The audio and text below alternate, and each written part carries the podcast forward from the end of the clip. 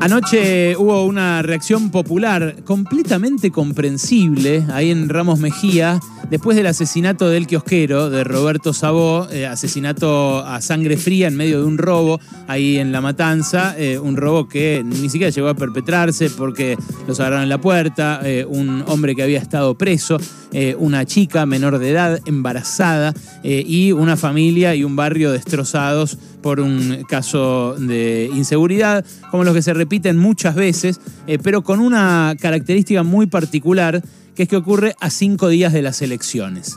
Con esta eh, desgracia, con este, con, este hecho realmente, bueno, dramático, no, me alcanzan los adjetivos para, para, describirlo porque me pongo en el lugar de esos pibes, de los hijos de, Roberto que tienen 17 eh, años, que están pensando su vida, que uno decía, eh, estoy pensando en irme del país, toda mi vida viví así, pensando en hechos de inseguridad, en si a mi papá le podían pegar un tiro, en si a mí me podía pasar algo. Bueno, eh, sobre ese drama, la verdad, eh, la política lo que podría hacer es ofrecer soluciones y guardar respetuosos silencios.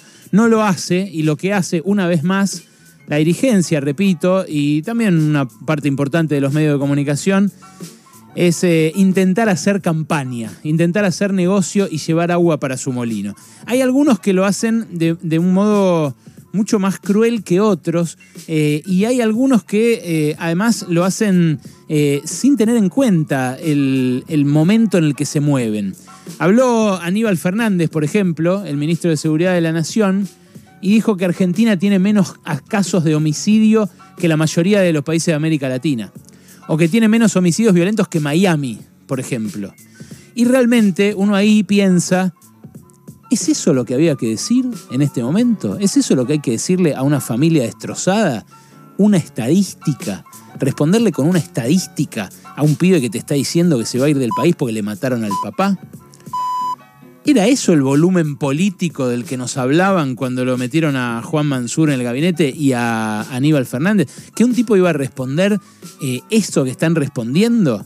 a una realidad que es cierto, no, no, depende directamente de él, porque hoy las provincias son las que manejan la seguridad, eh, pero eh, que espera de él sí una orientación, una respuesta, una propuesta de cómo puede terminar con ese mal endémico, con ese mal que no termina de engancharle la vuelta a nadie, una provincia como la provincia de Buenos Aires y específicamente una región como el conurbano bonaerense. Bueno, la gente protestó, eh, quiso ir a la comisaría, eh, la policía reprimió, hubo gases lacrimógenos contra la gente que estaba protestando allí, como los hay muchas veces contra laburantes que se manifiestan eh, y que no tienen el eco que tuvo ayer esta protesta contra la inseguridad y cuya represión tampoco tiene el eco que tuvo esta protesta contra la inseguridad. Nosotros no hacemos eso, no tenemos esa doble vara, no nos gusta que le tiren gases lacrimógenos a la gente, sea vecinos que protestan contra un hecho aberrante de inseguridad como este, o laburantes que protestan porque no les alcanza para llegar a fin de mes. O gente que ni siquiera tiene laburo y que está muerta de hambre y que va al Ministerio de Desarrollo Social y que también termina reprimida como terminaron la semana pasada reprimidos pobres que iban ahí. Pero hay algunos que se toman de esta situación y llevan la situación más lejos. La llevan a un punto de un autoritarismo que eh, a mí me hace temblar de, miedo realmente, porque eh, eh, es ahí, es en estos momentos de zozobra social donde florecen los discursos más fachos, los discursos más, más violentos desde el poder. Como esto que dijo José Luis Espert ayer, quizás montado sobre la ola y queriendo llevar algún votito más a sus urnas. Nunca nos van a dar la seguridad que nos merecemos. Transformemos en un queso grullero un par de estos delincuentes como el de ayer, apoyemos a la policía que haga eso y esto va a empezar a mejorar un poco. Pero si seguimos enarbolando la maldita doctrina abolicionista de esa favela, estamos fritos, fritos, fritos, la gente de bien, ¿no? No, derecho humano, las pelotas, los derechos humanos para la gente de bien de laburo, para los delincuentes, cárcel o bala.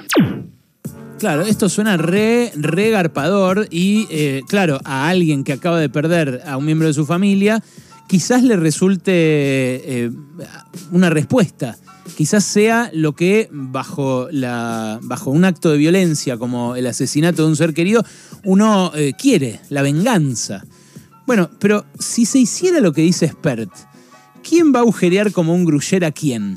¿Qué solución vamos a tener? Más allá de, saquemos del medio si vos estás de acuerdo o no con que se respeten los derechos humanos, que yo sí.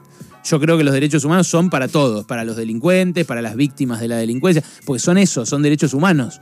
Eh, son para todos los seres humanos. A nadie queremos ver, por ejemplo, no sé, cómo le, eh, lo torturan adelante nuestro, eh, a cómo le ponen una picana con electricidad en los genitales. Eso es algo que no, no, no nos gusta porque somos humanos, porque consideramos que todos los seres humanos tienen un piso de derechos. Bueno, a él no, pero suponete que a vos tampoco. ¿Vos creés que hay una solución? Si eh, agujerean como a un queso gruyer a un par de delincuentes, como dijo así eh, de crudamente José Luis Espert.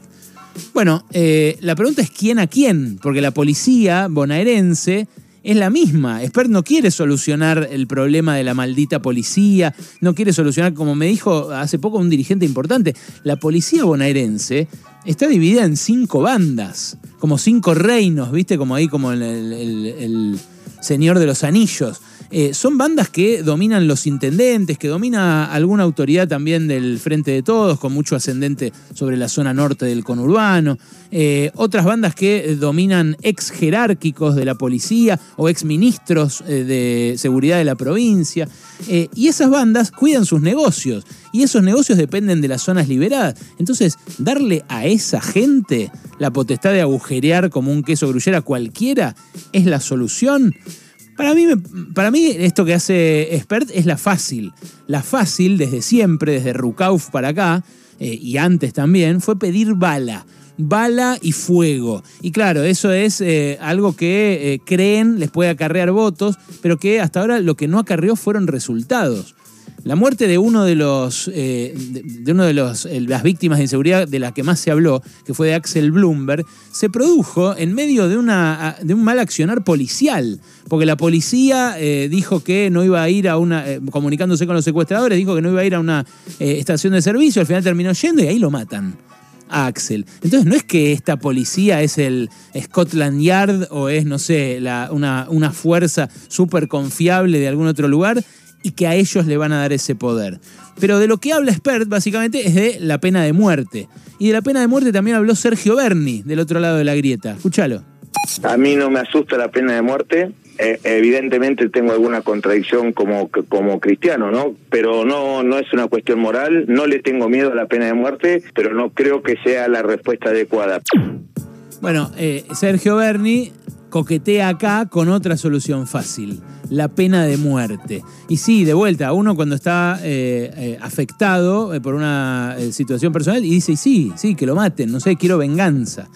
Ahora, ¿es la solución? De vuelta, ¿fue la solución acaso en algún lado? Donde se aplicó el manodurismo, donde se aplicó la tolerancia cero, ¿fue esa la solución? Porque lo que le vendía Rudy Giuliani, el neoyorquino, a Sergio Massa, eh, era así, con la mano dura, con la tolerancia cero, eh, sacamos a, los peligrosos de la calle en eh, los subtes de Estados Unidos, por ejemplo. Bueno, no fue así. Lo que mejoró la seguridad en las calles de Nueva York fue el brutal crecimiento económico que hubo entre los 80 y los 2000 en Estados Unidos, que permitió, de la mano también de la expulsión de esos que sobraban en Nueva York a otros lugares, que permitió pacificar de algún modo lo que antes era algo que daba miedo, que hacía que la gente fuera con sevillanas por, por, los, eh, por algunos barrios de, de la Gran Manzana. La solución en el mediano, en el largo plazo, es frenar la desigualdad escandalosa. No porque los pobres roben o maten, sino porque en la pobreza, en esa desigualdad, florece todo tipo de eh, delito y todo tipo de marginación. Y de la marginación se sabe, sí, nace el delito. Ahora, ¿solo se puede solucionar el mediano y largo plazo la inseguridad? No, también hay soluciones de corto plazo eh, que eh, podría eh, hacer un gobierno que pusiera manos a la obra y que no necesariamente implican agujerear como un gruyer a nadie. Redes de vecinos, redes comunales, más presencia policial, más capacitación policial, que ganen mejor los policías que hoy muchas veces terminan como socios de la delincuencia porque ganan 30 lucas, 40 lucas. Bueno, todo eso lo podría encarar eh, un gobierno que tenga una política real. Por supuesto que no eh, va a resolverse esto en la semana previa a las elecciones, pero el caso de Roberto Sabó, del kiosquero, esta desgracia que ocurrió en Ramos Mejía, está alimentando los peores monstruos. Monstruos que encima sirven para acarrear votos a estos eh, tipos que enarbolan estos discursos fachos, pero que soluciones no traen ninguna. Pasaron cosas.